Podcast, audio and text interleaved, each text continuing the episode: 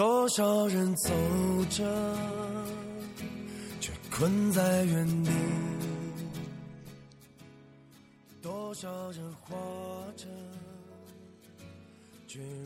旅行从来就是一件奢侈的事情，要么用青春代替消费，要么用金钱抵抗困难。但人总克制不住出去走走的愿望。说说那些背着行囊踏上旅途的姑娘，许多人会把一次远途旅行当作是成年礼，但是因为没挣钱，送给自己的礼物通常比较寒酸，逐渐就促生了穷游的概念。其实我不知道怎样算是穷游，豪华游倒是了解，就是广播里常常讲的五星海景房。米其林餐厅管三顿饭之类的，拿普通人做标准，旅行报个团儿，有宾馆住，有饭馆吃饭，大巴接送，其实花费也不算太高，只是这种形式时间短，地点少，不太过瘾。倘若自己订票订青年旅社，安排景点，没有公交就徒步或者是骑行，出门便是个把月不回头，要算一算，一点儿也不便宜。网上流传的几百块游西藏，小几千儿逛欧洲，细看攻略，吃基本靠饼，住基本靠蹭，行就竖一个大拇指，顺风车坐了一程又一程。也许成功，也许失败，要看你适合与否。先说个特例，在男人中，我算是穷游比较成功的。那时候不能叫做游，叫娇窜。二十岁的样子，因为生活所迫。我爬过绿皮车，用鸡腿贿赂过闸口小妹，靠网友救济和老同学同情，睡遍了祖国南北的床铺。走的时候我兜里二十三块，定脚在南京时，居然还攒到了半年的房租。看起来美好，但像我这么集运气和脸皮于一身的男人还是很少的。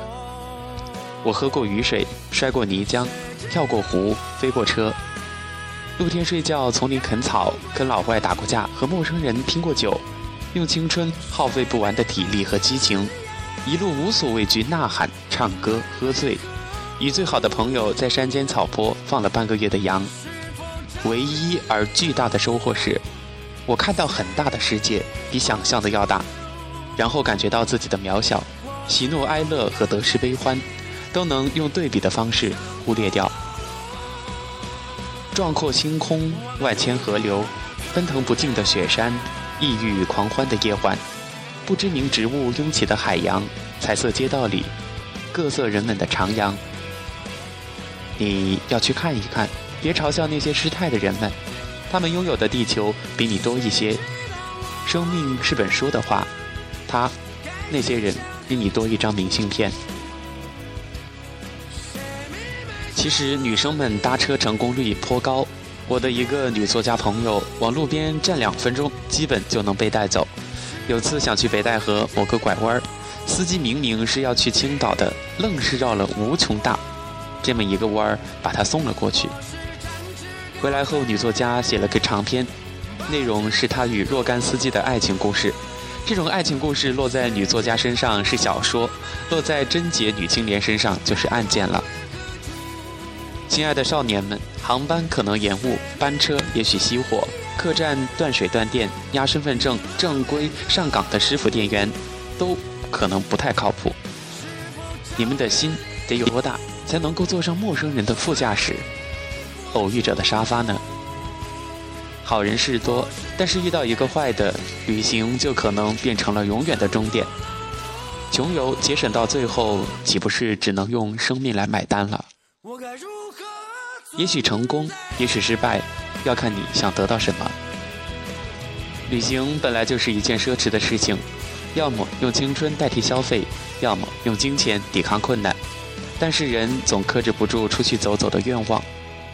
过了少年时代，就要努力挣钱，做衣食无忧的旅行。在你死之前，这个世界的路都会走不完，那就走得稍微的舒适一些。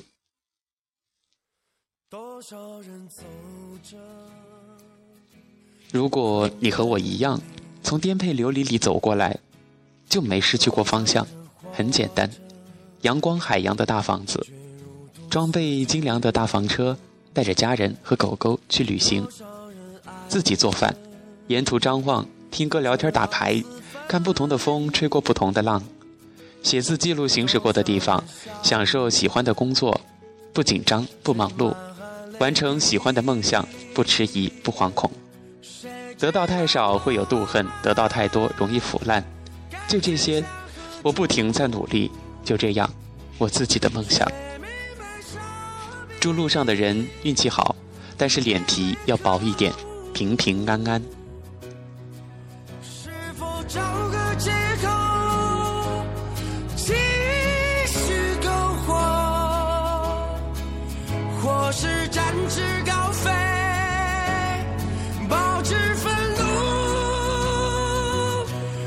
如何？